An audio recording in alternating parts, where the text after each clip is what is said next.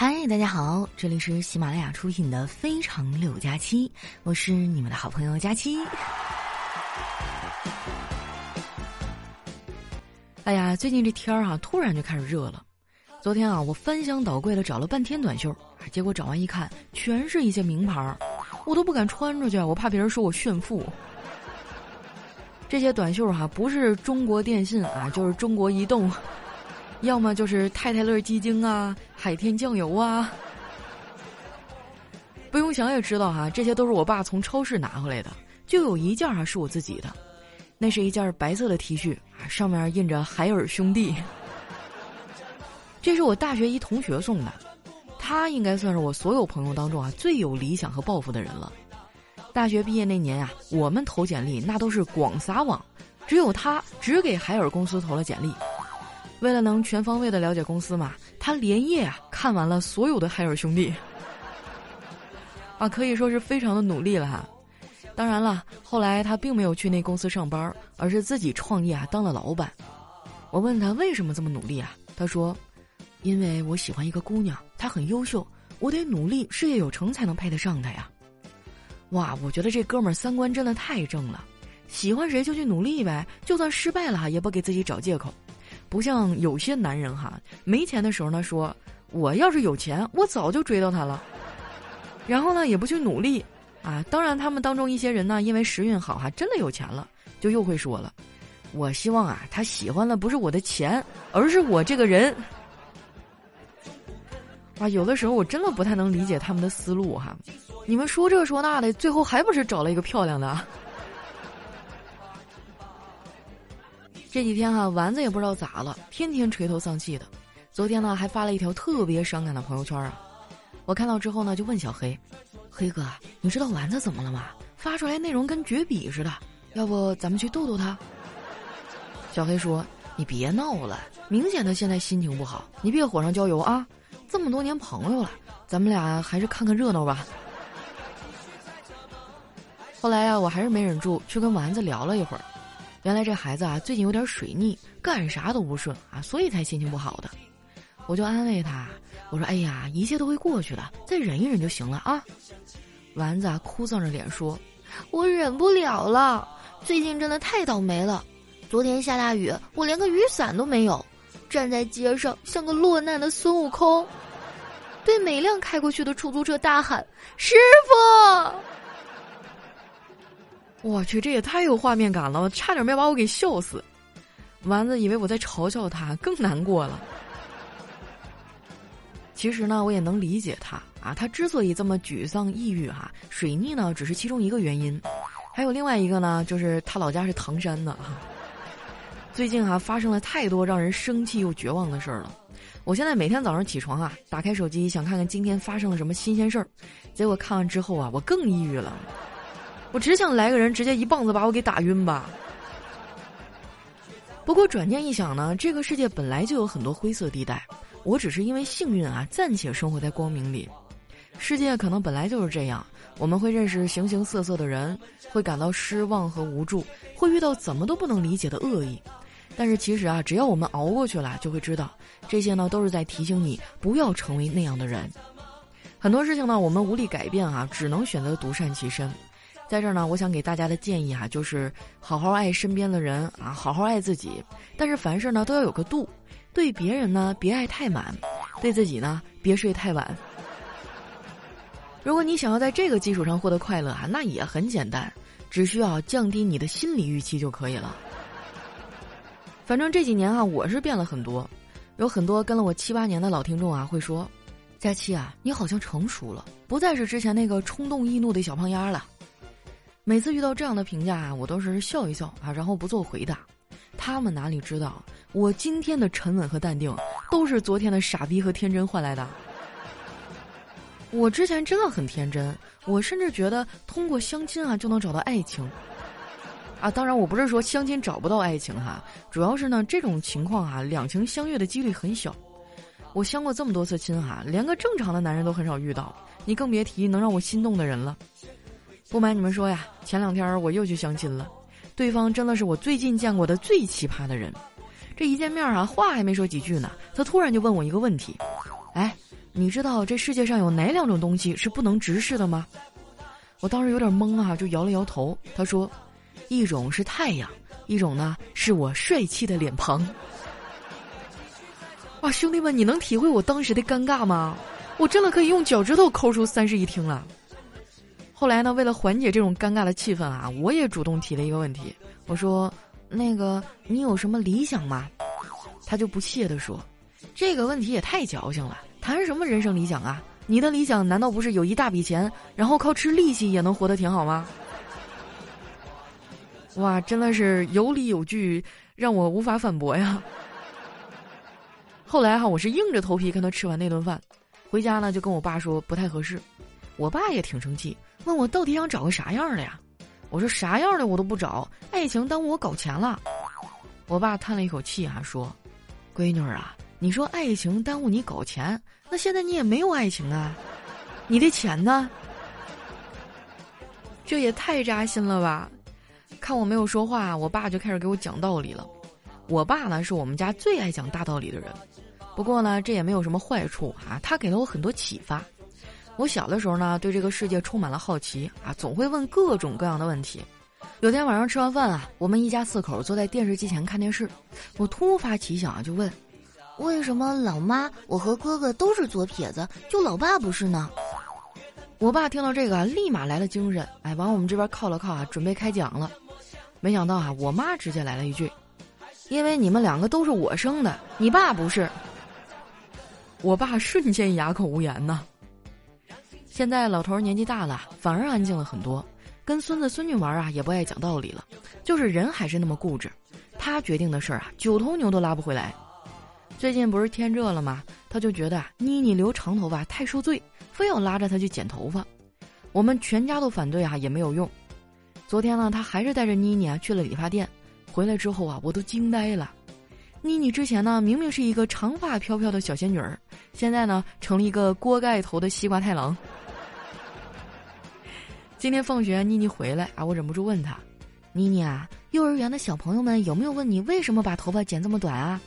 妮妮说：“没有，因为大家都不认识我了。”这孩子呀，也挺可怜的。哎，不用说孩子了，我现在每次去理发呀，都得鼓起很大的勇气。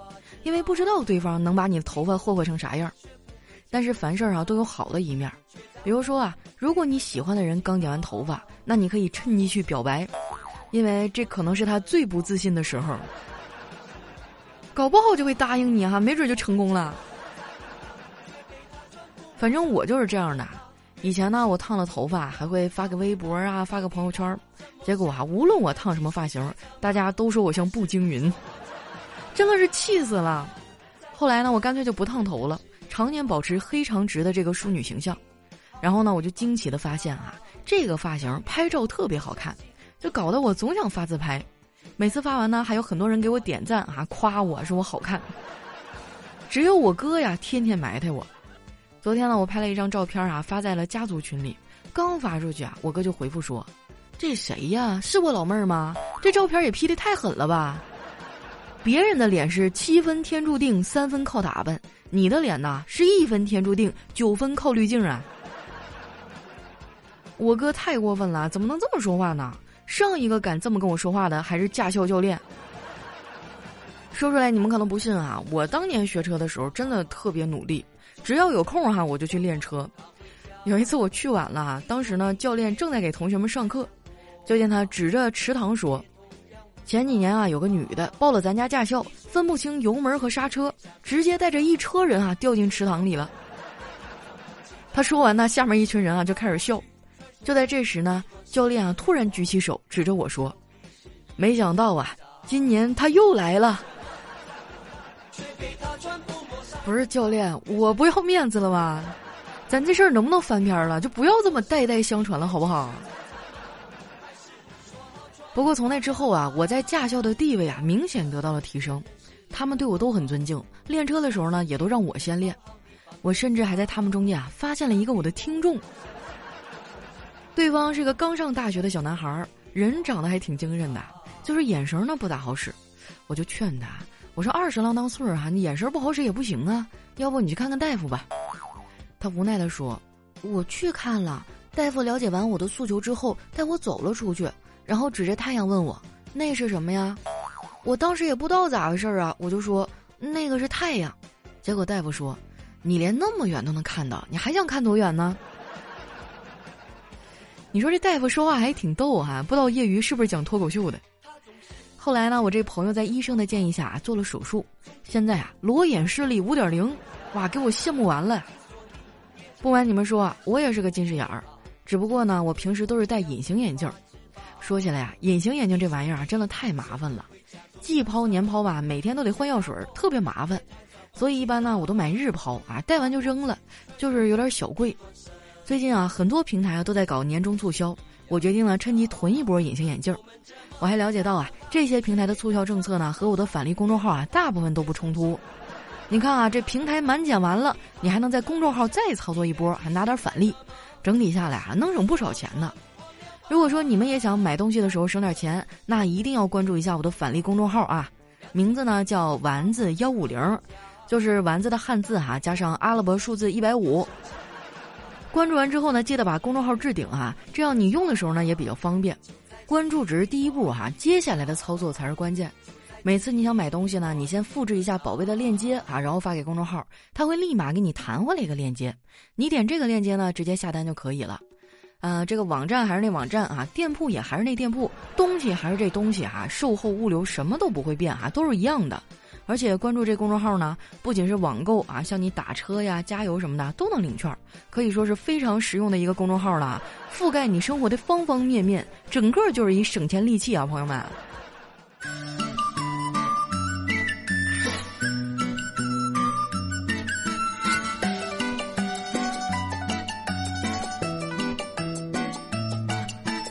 月儿在手中开呀花儿笑，云儿在那眼前睡得。一段音乐，欢迎回来，这里是喜马拉雅出品的《非常六加七》。喜欢我的朋友呢，记得关注我的新浪微博和公众微信哈，搜索主播佳期啊，或者你可以关注一下我的抖音号哈，也叫这个名字。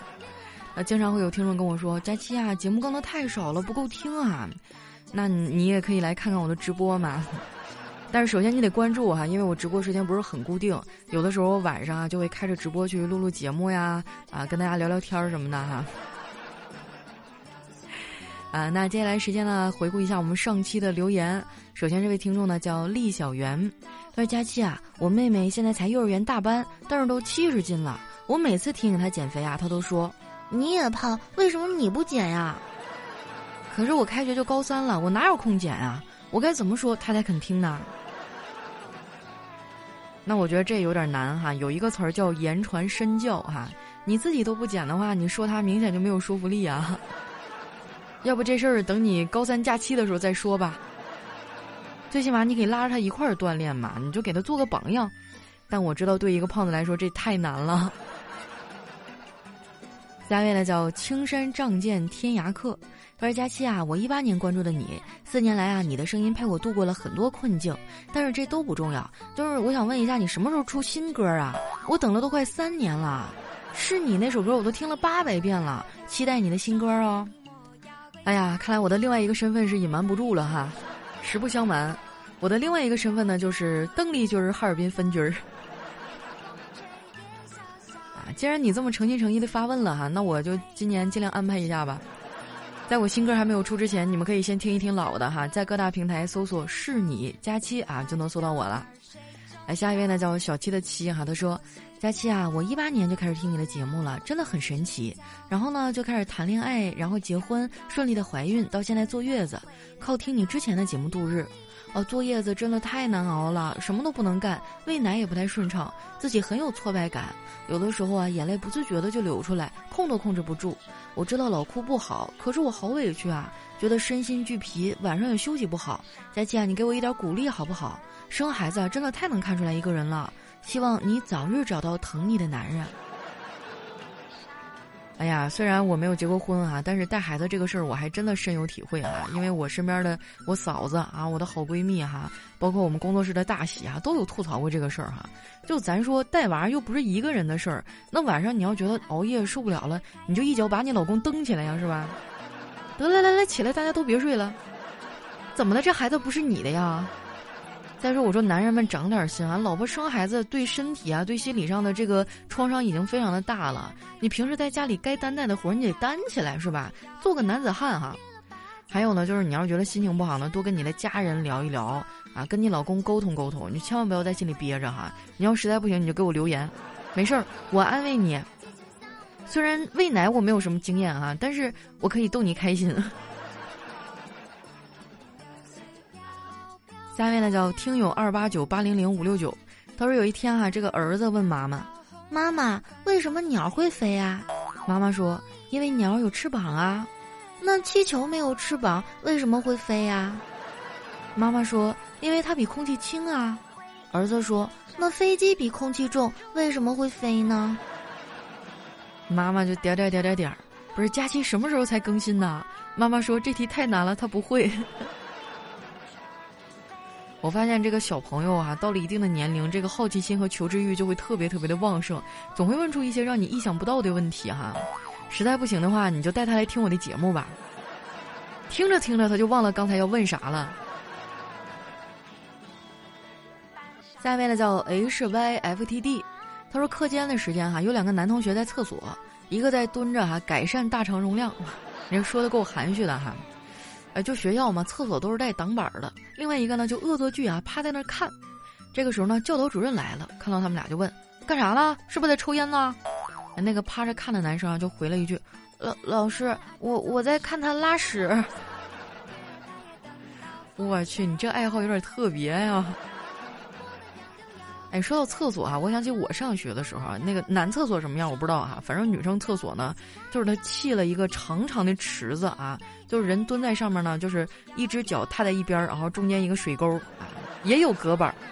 但是呢，就是基本上前面那个人要冲水哈，基本哗啦哗啦哗啦也会冲到你这儿，然后你就看到那些东西哗啦哗啦哗从你眼前流走，再冲到后面去。我记得有一次我一钢镚掉在那坑里了哈，我就特别犹豫要不要捡起来呢。本来吧，只是上个小号哈，也拎起来也没啥，冲冲手就完事儿了。结果就在我犹豫的功夫啊，前面那个同学他上的是大号，他的水也哗啦哗啦冲过来了。哎呀！当时那场面我就不给你们详细的描述了哈，懂的同学都懂。下一位呢叫小唐糖炒栗子，他说这段时间哈，我发现老公总是神秘兮兮的，我怀疑他一定有问题。晚上老公吃完饭啊就出门了，我就叫上闺蜜啊一块儿跟踪他，果然啊看到他和一女的啊一块儿进了酒店。我对身边的闺蜜说：“现在咱们不能进去，再等等，等几分钟咱们再进去，直接就能抓现行，要不然啊怕他们不承认。”我闺蜜一听就急了，别等了，就你老公那样，等几分钟再进去，咱们就什么也抓不到了。哎，我是不是知道了什么了不得的事情啊？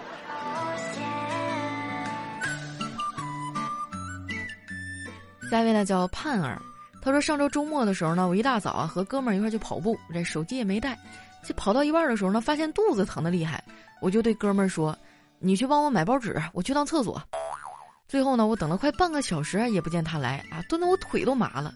眼看实在没招啊，这时隔壁来了人啊，我就向那个兄弟要了几张纸。我心想啊，出去以后你看我怎么弄死他。等我走到门口的时候呢，我看到我兄弟啊，居然在门口站着，手里还拿着包子啊，跟我说：“你怎么才出来呀？包纸都要凉透了。”这兄弟啊，是怎么的？是东北的呀？平翘舌有点不分呐。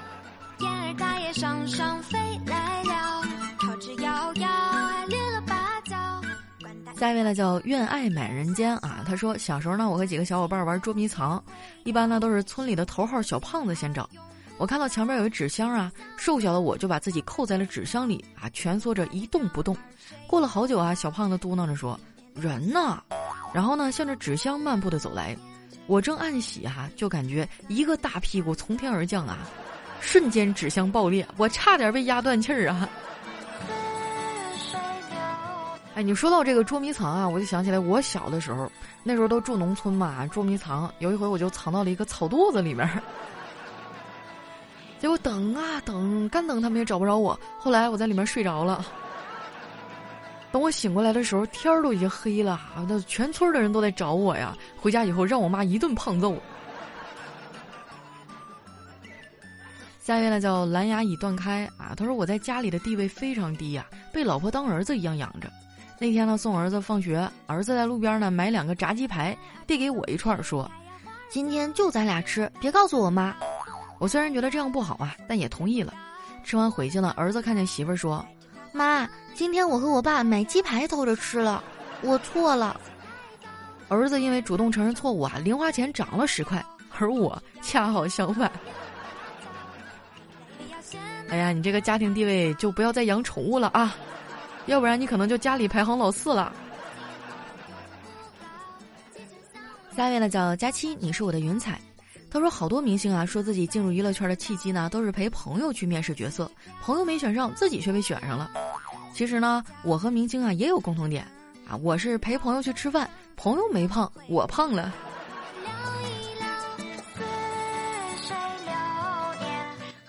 下一位呢叫我是好人，他说哥们儿啊，通过各种手段弄到一美女的微信，发信息哈，对方一直不咸不淡，半天回复一条，但是哥们儿没有放弃哈，锲而不舍的发信息给他。今天啊，我就问他聊的怎么样了，哥们儿说，比前段时间强多了，以前呢不搭理，现在无论深夜还是白天，他都能秒回一个红色的感叹号。兄弟，你这是被拉黑了呀！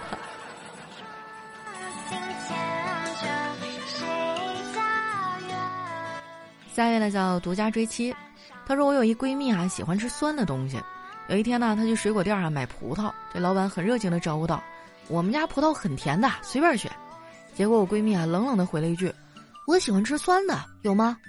老板顿时无语了，顷刻之后呢，又弱弱的回了一句：“那那你可以挑别人挑剩下的呀。”咱就是说，当老板就是需要这个反应能力哈，佩服呀。下一位呢叫伊顿。他说：“我多么希望喝酒的时候啊，旁边有个人深情的看着我，温柔的说，少喝点儿，伤身体。可现实当中啊，却总是有个傻逼在旁边吼：‘你妹的，养鱼呢，满上啊！’”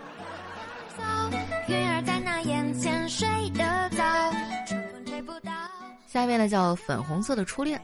他说：“小时候啊，有一次爸爸妈妈还有我都坐在沙发上，爸爸不知道做错什么事儿，只听见妈妈一直在埋怨他。”妈妈受到气愤的时候呢，还骂爸爸是猪头。刚骂完呢，爸爸就放了一个特别响的屁。妈妈接着说：“怎么着还不服气啊？”这时候爸爸弱弱的说：“不是，是有气儿没地方出啊。”下一位呢叫熊大，他说一个小偷啊偷偷钻进一对夫妻的家中，就藏在走廊的底下，打算等这家人睡着啊就开始下手。到了夜里啊，这个窗户被大风吹得咣啷响。这夫妻俩在炉边相对而坐，听到响声呢，丈夫啊就开玩笑的说：“哎呀，该不是有小偷在开窗户吧？”这小偷听完以后也怒了，在走廊底下喊：“你们可别冤枉好人呐啊！”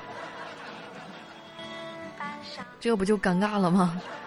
你这定力也不行啊。下一位呢叫佳期，你微笑时很美。他说同事啊新买了一辆电瓶车啊，怕被偷啊，特意买了好几把锁，但还是被偷了。去附近的打听线索的时候啊，一个老大爷说他好像看见偷车的了。同事说：“我特意上了好几把锁，这开锁也需要点时间吧？太明目张胆了。”大爷说：“人家开的是辆面包车，下来两个汉子抬着往车里一扔，前后不到十秒钟，谁有空给你开锁呀？”